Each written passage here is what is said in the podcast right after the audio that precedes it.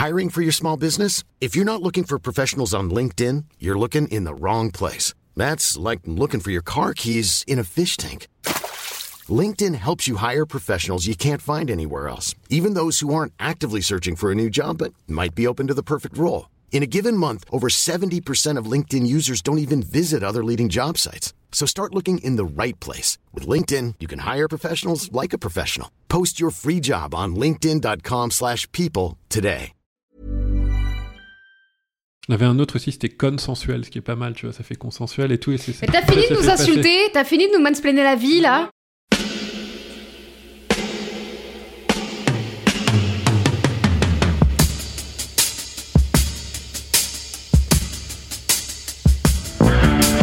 Votre copain Jack Burton, il regarde l'orage bien droit dans les yeux et il lui dit T'es si tocard que tu passerais pour un chef-d'œuvre de l'art moderne.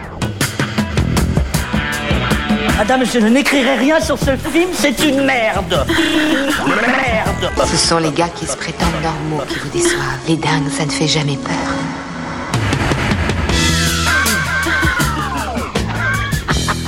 Elle nous connaît dans les coins, la frangine. Bonjour et bienvenue dans Sale Temps pour un film, le podcast qui fait la pluie et le beau temps sur le cinéma. Moi c'est Clémence et chaque semaine je retrouve ma bande de chroniqueurs préférés pour faire le point sur l'actu ciné. Ensemble on se penche sur la sortie du moment, que ce soit en salle, oui en salle elles sont ouvertes, sur les plateformes de streaming, en DVD et en Blu-ray. Avec moi aujourd'hui j'ai le plaisir de retrouver Marie. Salut Et Eric. Bonsoir. À la technique, celui qui en prend plein les oreilles à chaque enregistrement, mais qui est toujours là. Bonsoir Alain. Salut Clémence. Et on dit merci à Latex pour l'habillage sonore. Ne vous fiez pas aux apparences, c'est un des mots d'ordre de Promising Young Woman. Cette jeune femme prometteuse, elle s'appelle Cassie, elle est belle, elle est intelligente, mais pourtant, elle a lâché ses études de médecine, travaille dans un café et vit toujours chez ses parents à 30 ans. Et la nuit tombée, Cassie se rend dans des bars. Elle prétend être ivre et prend des prédateurs sexuels à leur propre piège. Une double vie qui va être chamboulée le jour où un ancien camarade de fac recroise sa route. À la réalisation de ce film, Emerald Fennell, d'abord connue en tant que comédienne, on l'a vu dernièrement dans Victoria et The Crown. Les amateurs de série la connaissent aussi comme réalisatrice et scénariste de Killing Eve. Elle signe donc ici son premier film de l'autre côté de la caméra et devient au passage la première réalisatrice britannique à être nommée aux Oscars pour le prix de la meilleure réalisatrice, du meilleur film et du meilleur scénario original. L'Oscar du meilleur scénario original, elle l'a décroché, ainsi que deux BAFTA au passage, et Promising Young Woman a globalement été accueilli très positivement par la critique. Mais qu'en pensent nos chroniqueurs? Allez, je vous écoute. Si vous deviez donner votre avis sur le film en un seul mot, ça serait quoi? Moi je vais dire étendard. Étendard. Et moi je vais dire salope. Eh bien écoute, tu vas nous expliquer ça Bien sûr. très rapidement.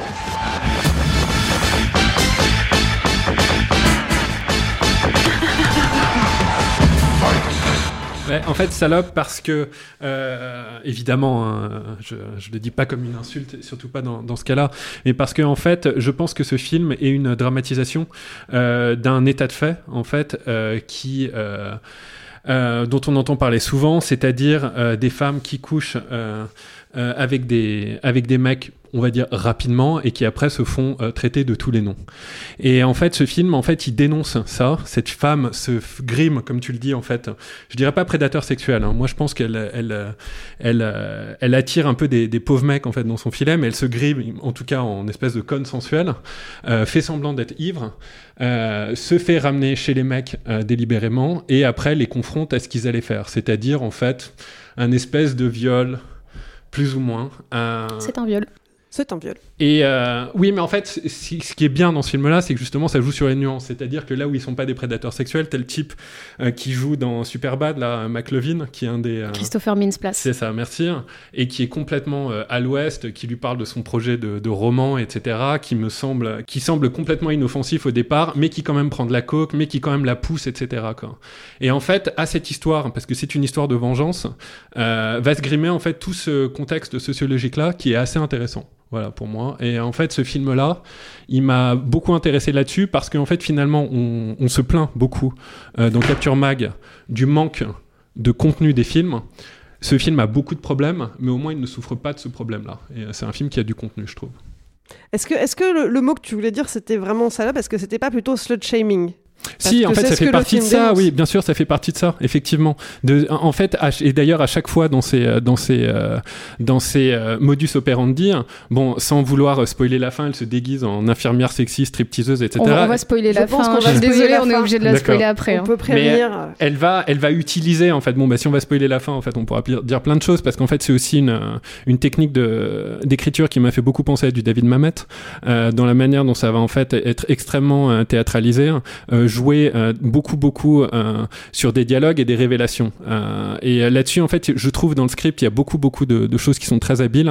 Et après, des choses que j'aime un peu moins, mais ça, j'aimerais j'aimerais avoir votre avis là-dessus. Alors on va, on va y revenir, mais Marie, d'abord, explique-nous. euh, Donc moi, mon mot c'était étendard. Et euh, en fait c'est un mot, euh, c'est un peu à double, à double sens, à double tranchant parce que c'est un film, bah, comme toi j'ai des réserves dessus, mais euh, je suis quand même hyper contente que ce film existe parce que tu t'en as parlé, en fait t'as tourné autour du pot sans dire le mot, donc je vais balancer un gros mot, mais en fait c'est un film sur la culture du viol, c'est un film sur bah, bah ouais ces femmes qui, qui qui couchent le premier soir, ça arrange bien les mecs, mais qui ensuite les traitent de salopes.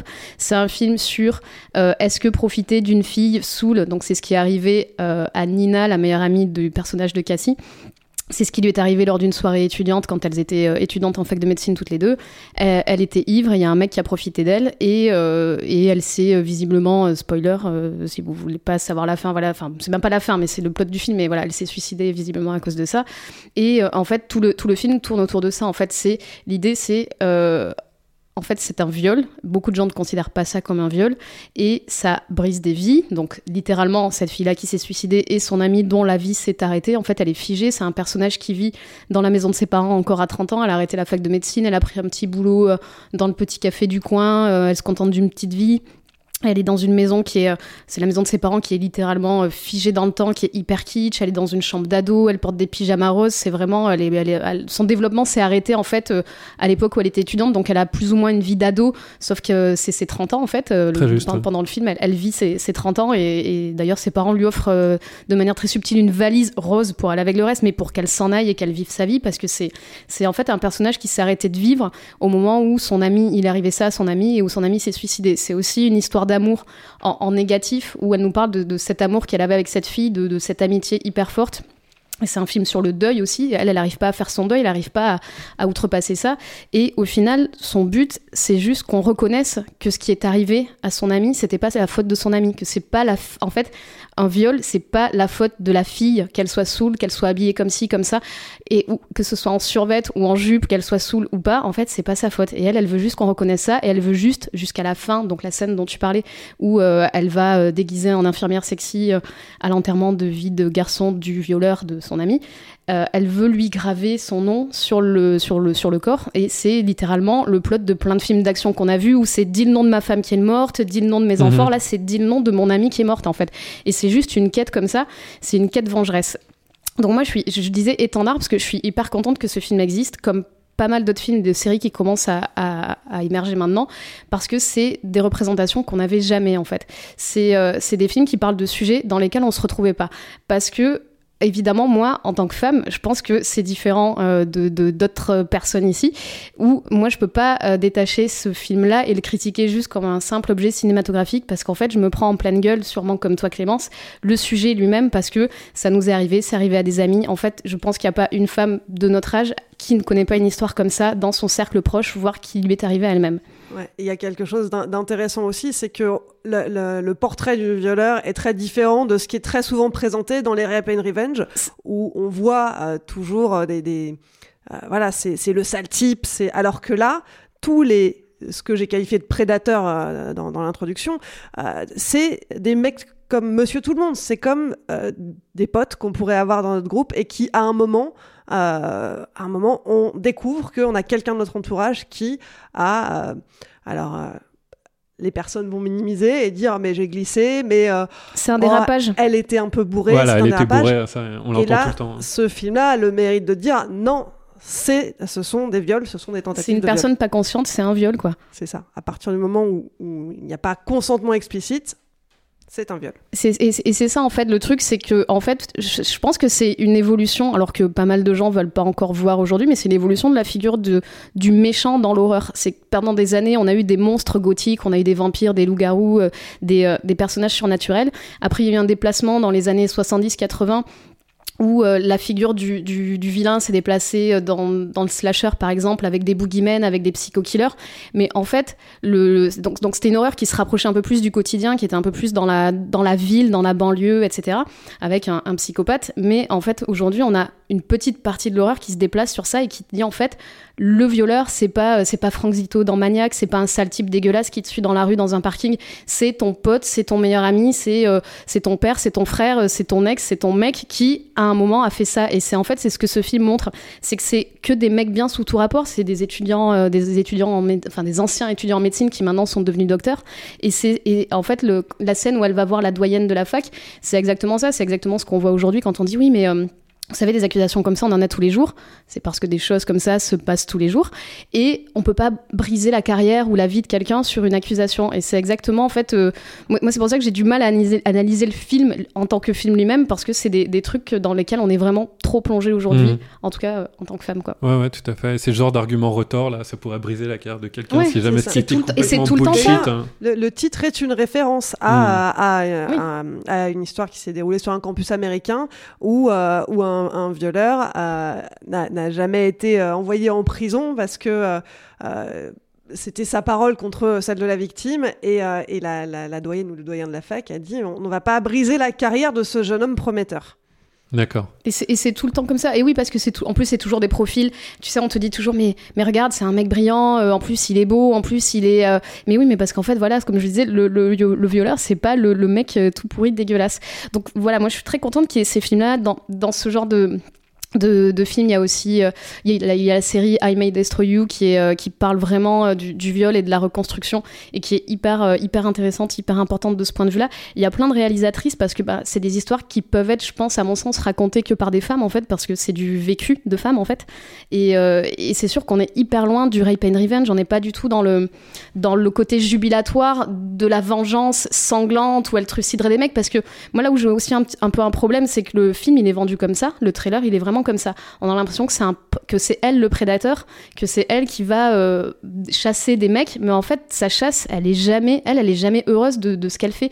C'est, euh, elle se détruit elle-même en faisant son espèce de, de, chasse et de quête vengeresse, où elle se punit autant qu'elle punit les autres, parce que quand elle punit euh, elle tend un piège à la doyenne, elle tend un piège à une ancienne amie euh, qui était, euh, elles étaient un petit trio avec son, avec son amie Nina. Et, elle est jamais, en fait, elle jubile jamais, elle est aussi mal d'avoir fait ce qu'elle a fait, mais elle veut juste euh, donner une leçon à ces gens-là.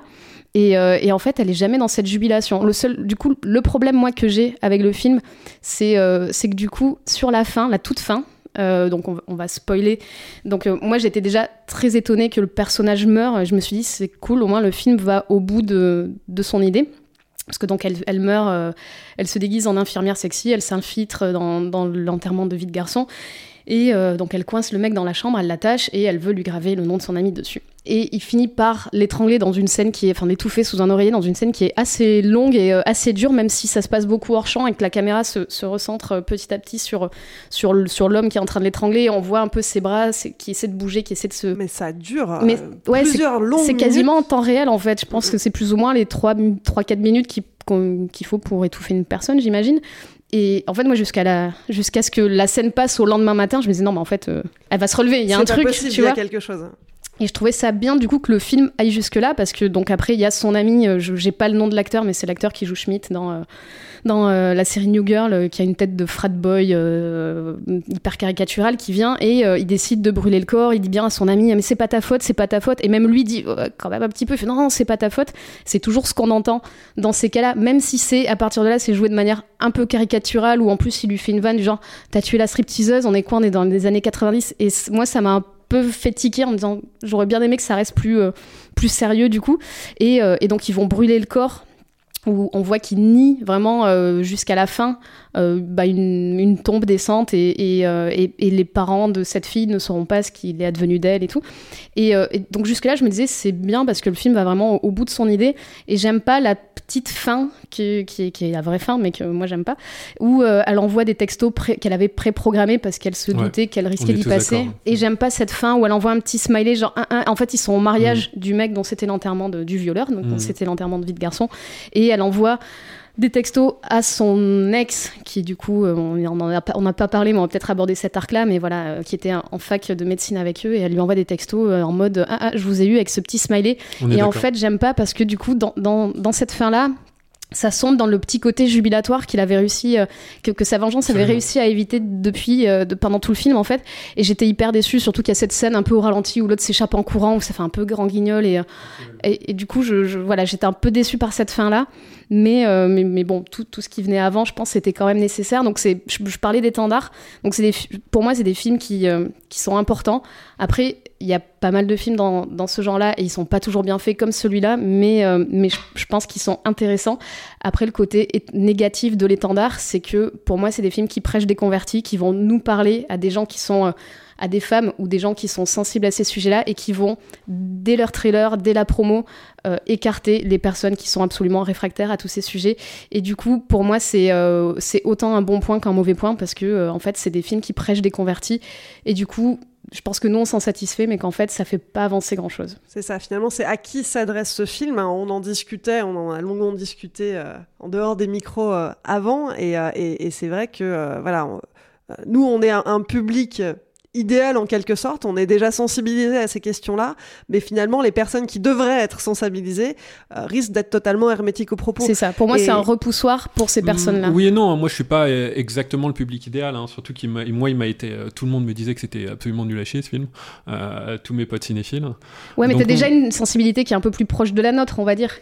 Peut-être, mais euh, mais Il y a une petite figote qui se maille en toi. Ouais, ça c'est sûr. Mais il y a un truc euh, là-dessus, et après je te laisserai parler Clémence, euh, évidemment, mais euh, sur lequel je suis assez sensible aussi, et la raison pour laquelle j'ai aimé, en fait, moi j'aime à partir d'un, puisqu'on parle, hein, on peut dévoiler le film, j'aime à partir du moment où on réalise que le mec avec qui elle sort et elle tombe amoureuse, à un moment il y, a il y a un truc assez classique dans les films de vengeance, où en fait le type, pendant sa vengeance, retrouve un équilibre, et la vengeance revient frapper à sa porte. Quoi. Et, euh, et là je l'avais pas vu venir, en fait, alors que ça, ça avançait euh, de manière très logique, où euh, elle s'aperçoit qu'il y a une vidéo en plus de cette scène, et que en plus euh, dans cette vidéo, eh ben, il y a le mec qui, qui elle sort en ce moment, qui est un petit peu partie prenante, que ça choque pas. Quoi. Donc ça, déjà ça j'ai adoré. hein. Et l'autre truc aussi qui m'a fait dire tiens, ça ce film, il est quand même plus intéressant qu'un film qui serait comment dire manichéen, c'est que effectivement euh, sa vengeance folle, ça on, y reviendra, elle, vise aussi des femmes, pas que des mecs. Et ça je trouve ça euh, voilà. Là du coup euh, je trouve que le travail quand même est, très très bien amorcé dans ce film, même si à mon avis je pense qu'un autre film arrivera, comme tu dis, il y a, trop de versions de script qui se succèdent avec des intentions différentes et du coup ça fait un, un résultat un peu brouillon. C'est quand même un, un bon coup de pied dans la fourmilière. Alors, c'est vrai qu'on on parlait des apparences tout à l'heure euh, et, et du fait que le, film. On se demande à quel public il s'adresse finalement. Euh, mais il y a, cette question d'apparence parce qu'on reprend tous les codes du film pop très girly avec euh, toutes ces couleurs pastel, euh, alors que finalement le propos derrière est très noir. Et je pense que la bande-annonce pour ça est trompeuse. Moi j'ai vu la bande-annonce avant et je m'étais dit. Effectivement, on va être dans quelque chose, une histoire de revanche ou euh, euh, et comme tu le disais, Marie, il n'y a pas ce côté jouissif du tout. Pour moi, c'est même pas un film de revanche, c'est un film où elle recherche une reconnaissance. Et c'est ce qu'elle dit à la fin, c'est dis, dis le nom de mon ami. Et en fait, les personnes qu'elle va piéger, tout du long, à partir du moment où elle met son plan en place, euh, c'est uniquement pour que ces personnes reconnaissent ce qui est arrivé à son ami. Quand elle va voir la doyenne de l'université, c'est pour qu'elle reconnaisse euh, la- la- la- le fait que Nina était victime euh, et que, euh, et que le- le- son violeur était coupable.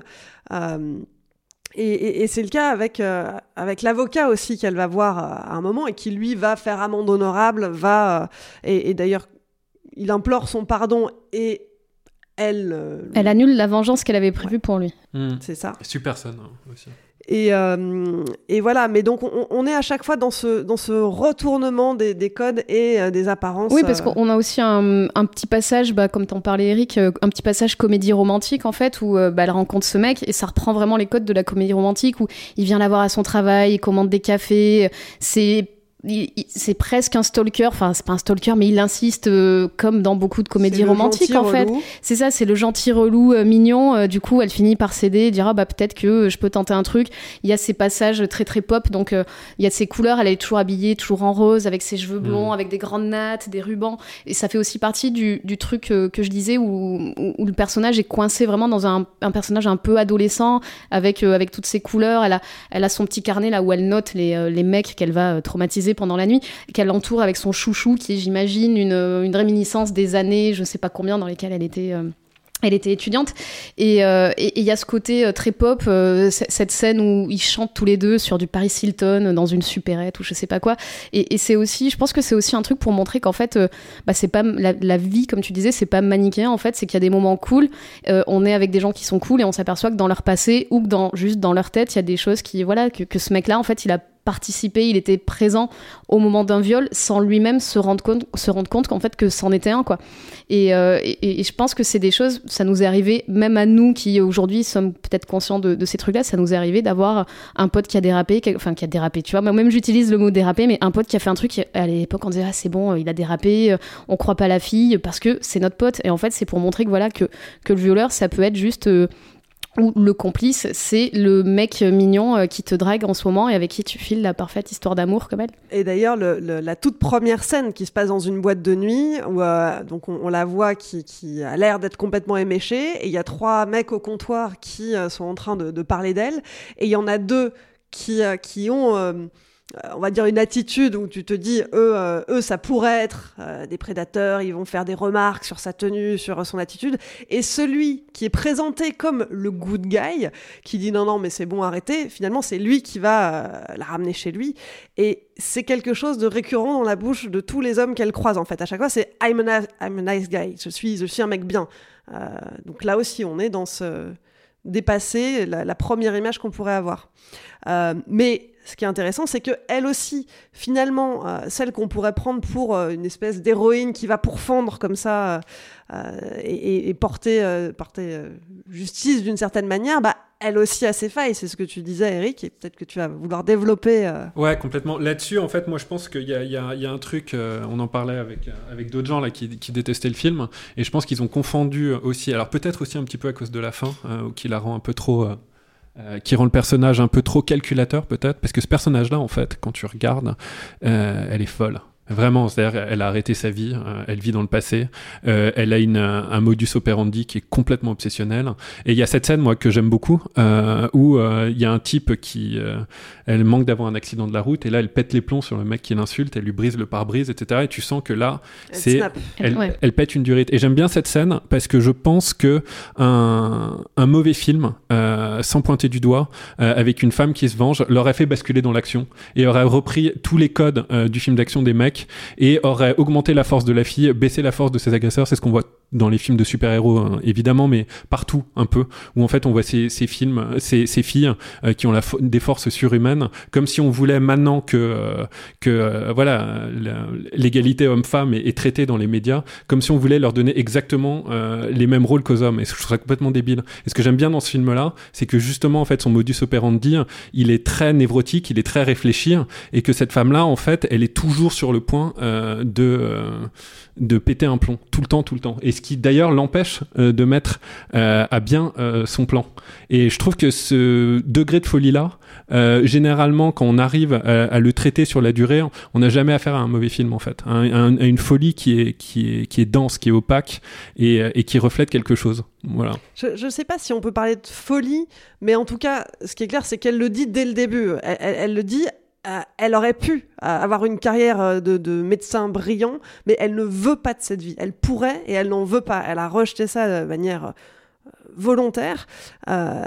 Et, et je pense qu'il y, a- il y a plus une question de culpabilité derrière ça aussi. Mhm. Elle le dit, hein, I'm trying to fix this, j'essaye de, de- de réparer ce qui s'est passé. On- Il y a une scène où elle discute avec la mère de sa, de sa meilleure amie.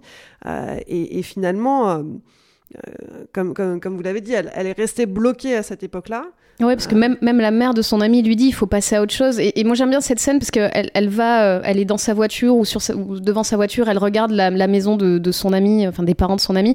Et euh, donc la mère la fait entrer, elle discute sur le perron, elle boit une brique de jus de fruits comme une enfant en fait. Et, et, et la mère lui dit non, mais en fait euh, il faut arrêter quoi. C'est vraiment les, les parents de son ami morte qui lui disent il faut que tu passes à autre chose. Et c'est vraiment un personnage, bon on l'a déjà dit, mais qui est vraiment coincé dans ça. Et je pense que en fait le fait qu'elle meure, elle, le, elle, elle se doutait que c'était possible. C'est juste un personnage, ça. En fait, c'est pas qu'elle elle est pas suicidaire, mais juste ça l'intéresse plus de vivre. Enfin, elle s'en fout. Je pense qu'elle est dans sa quête et, et que juste maintenant elle s'en fiche et euh, elle veut aller au bout de son truc. euh, et euh, donc tu parlais du, du personnage de, de l'avocat qui est joué par Alfred Molina, c'est Alfred son prénom, je sais plus, euh, qui euh, qui est le seul personnage masculin euh, un peu repentant euh, parce qu'elle va chez lui, elle a prévu une vengeance, euh, j'imagine qu'elle a prévu de lui faire de le faire passer à tabac par le mec qui attend devant. Et, et lui en fait explique le, le- comment il travaillait, qu'ils avaient des mecs dans son cabinet payés pour trouver des vidéos, des choses compromettantes sur les réseaux sociaux, juste une vidéo avec une personne dans une soirée pour faire pour dire que voilà c'est une circonstance atténuante parce que la fille s'est pas fait violer, elle était elle était juste sous le machin. Et donc ce mec lui explique tout ça. Et c'est le, le seul personnage masculin, euh, peut-être avec le père, mais bon, le père est un peu inexistant, mais c'est à peu près les deux seuls personnages masculins qui ont, euh, qui ont un arc euh, qui est pas, euh, qui est pas, qui est pas scandaleux, on va dire, dans, ce film. Donc c'est pour prévenir les hashtags Not All Men qu'on aura. Est-ce que vous voyez des choses à ajouter? Est-ce que. Bah, moi, je regrette un petit peu, euh, je pense que ça, c'est la fabrication du film. Je sais pas combien il a coûté, etc. Mais parfois, c'est vrai que le film, il est, il est pas très habile. Euh, moi, je me souviens, euh, elle, elle, elle travaille dans un café, et moi, c'est des scènes qui m'ont choqué, et on voit que c'est- bah, pas un café, en fait. C'est un studio, euh, c'est une pièce blanche. Il n'y a pas de, euh, il y a pas de découpage dans ces scènes-là, et parfois, le film, il- malheureusement, il est, un- il est un petit peu cheap là-dessus. Euh, heureusement, euh, il se fait quand même rattraper par l'interprétation est folle, je trouve. Ouais, je de Cara Mulligan, ouais, incroyable quoi. Et, euh, et quand même par des bouts de script. Alors moi je parlerai pas de la totalité du script parce qu'il y a des problèmes, mais il y a des bouts de script, il y a des, euh, il y a vraiment des tours de force en fait euh, Mm. dans ce script là. Donc ouais, c'est quand même. euh, moi j'encourage les gens à le voir, même ceux qui ont, qui se disent que euh, ça va être un brûlot féministe chiant. Euh, moi je trouve pas en fait. Je trouve que Bah, moi, c'est ça, c'est qu'en fait, je trouve que qu'il est vendu comme ça et que du coup, bah, comme je disais, ça fait un peu repoussoir pour les gens qui ont pas envie de voir ça, mais c'est bien plus que ça. Et moi, j'ai été vachement étonnée parce que je pensais pas du tout voir ça. Pourtant, c'est un film, ça fait avec avec le, le Covid, la sortie a été retardée. Ça fait un an qu'on voyait des trailers, des affiches et, et moi, je, je l'attendais vraiment et j'étais assez étonnée parce que c'était pas du tout ce que je pensais voir et j'étais agréablement surprise sur ça. Et après, sur ce que tu disais, ouais, le, le- le script, il y a, moi, je suis étonnée qu'il ait eu le scénar, euh, enfin l'Oscar du meilleur scénar parce que justement, euh, il part un peu dans tous les sens et il y a des bonnes choses et de très mauvaises choses. Mais euh, des choses un peu lourdes aussi, comme le fait que le personnage s'appelle Cassandra. Voilà, il y a des, Mm. des trucs, c'est vraiment. En fait, c'est ça qui me gêne, c'est qu'il y a des trucs hyper fins et d'autres trucs qui viennent avec leurs gros sabots. Et du coup, euh, je me dis, bah, ça donne du grain à moudre à tous les gens qui auront envie de le critiquer et qui auront raison sur ces points-là. Mais voilà, tous les aspects qu'on a, qu'on a déroulés juste avant euh, valent vraiment le coup euh, de, de la du visionnage. Et puis au, au niveau de la réalisation aussi, il y a, il y a- alors on peut reprocher au film de faire très Sundance, euh, mais euh, mais il y, a- il y a des plans qui sont euh, intéressants. Il y a tout Mhm. un jeu sur les couleurs notamment, euh, les couleurs des vêtements qu'elle porte. Euh, j'ai vu le film deux fois, donc j'ai renoté à chaque fois. Et, euh, et, euh, et par exemple, la couleur rouge apparaît uniquement dans les scènes où elle va mettre en place un élément de son plan. Euh, et dans les scènes de pardon, elle porte toujours du vert. Euh, Hmm. Non, non, mais c'est intéressant de toute façon, un, film dont on parle autant, c'est-à-dire euh, dans cette pièce et en dehors, hein, parce que ça a été une grosse discussion.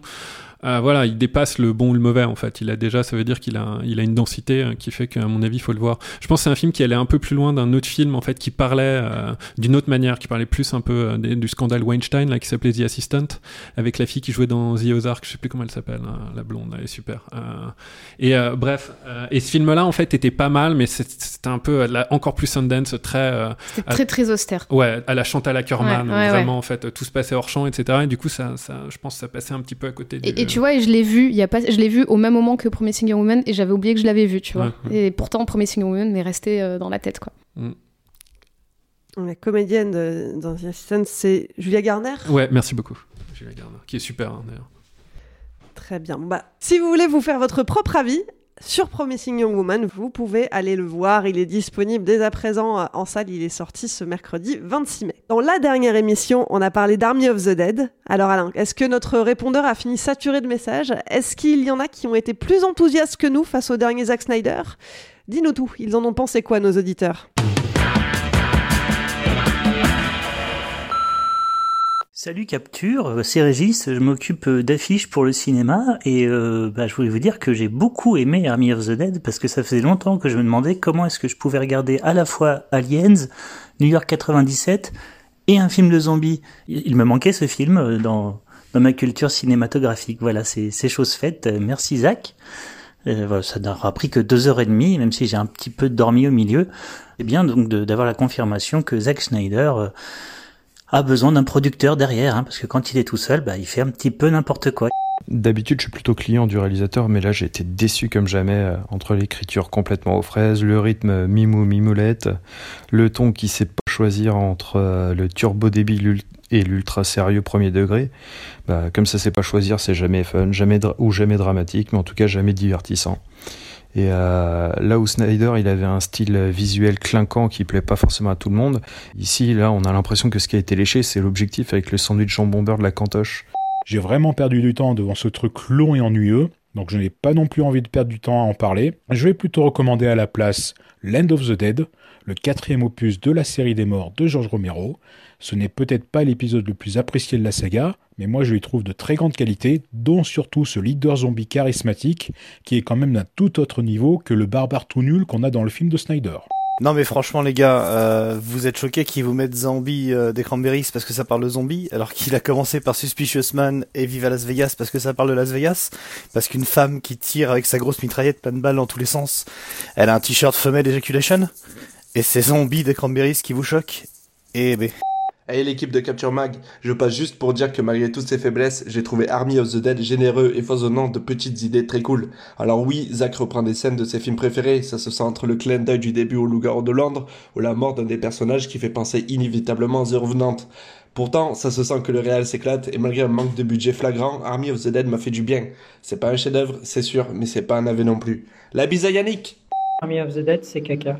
Army of the Dead de Zack Snyder, bah, c'est long, c'est poussif, c'est ni fun ni jouissif comme ça pourrait l'être. Il y a quelques bonnes idées, tout n'est pas acheté, mais c'est vraiment noyé sous les incohérences scénaristiques, les zombies Yamakasi et, Christine Angot en pilote d'hélicoptère. C'est raté. Moi, ce que je comprends pas, c'est comment le, dernier film de Zack Snyder est un événement cinématographique. Il y a une époque pas si lointaine euh, où on attendait le, prochain Wachowski, le prochain Michael Mann, le prochain Fincher, et là on en est à, on attend le, prochain frère Russo ou le prochain Zack Snyder.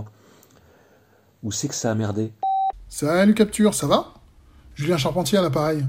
Bon, je dois admettre que même si vous défoncez encore Snyder comme des brutes, cette fois j'aurais été un peu plus d'accord avec vous que d'habitude. Étirer son film sur 2h30 pour laisser ses personnages à l'état d'archétype, c'est au mieux maladroit ouvrir plein de portes, ok, pourquoi pas, mais ça devient au bout d'un moment moyen pour raconter une histoire qui se tient de bout en bout. Quant à la structure scénaristique, Snyder choisit jamais ce qu'il veut raconter et encore moins comment il veut le raconter. Ça devient compliqué. Maintenant, visuellement, vous trouvez ça moche Bah écoutez, je trouve ça beau. Je trouve ça assez élégant, cette absence de profondeur de champ, et assez inhabituel en plus. Après le 1.33 de Justice League, Snyder continue de tenter des trucs. Je trouve ça positif. On a aussi un rythme qui est très bien tenu, même si le film est trop long. Et la scène de fight avec les zombies endormis me plaît beaucoup. Bref, au final, c'est pas si mal Army of the Dead. Hein. Bon, c'est pas bien, mais c'est pas si mal.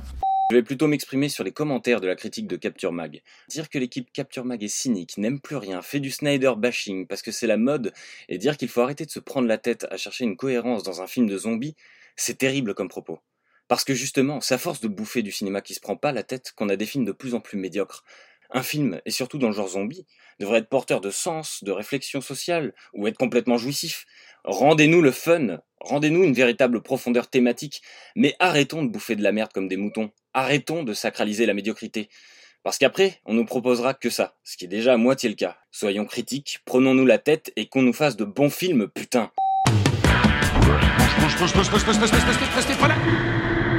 Sale temps pour un film, c'est fini pour aujourd'hui. Marie, Eric, merci de m'avoir accompagné pour cet épisode. Merci à toi Clémence. Merci Clémence. Pour ne pas rater les prochaines émissions, pensez à vous abonner. Si vous nous écoutez pour la première fois, vous pouvez retrouver tous les liens dans la description du podcast. Merci à toutes les personnes qui nous écoutent et tout particulièrement aux tipeurs et aux tipeuses. On continue à grandir grâce à vous et on vous prépare quelques belles surprises pour la fin de la saison. Si vous découvrez l'émission et que vous avez aimé, n'hésitez pas à nous donner un petit coup de pouce. Pour ça, rendez-vous sur tipeee.com, mot-clé Capture Mag. Et puis il y a d'autres façons de nous soutenir. Relayez-nous sur vos réseaux sociaux préférés, parlez de nous à vos amis, mettez-nous des étoiles sur les applis de podcast et abonnez-vous à la chaîne YouTube de Capture Mag. Allez, je vous laisse, on se retrouve dans un peu moins d'une semaine. En attendant, portez-vous bien et à mercredi prochain.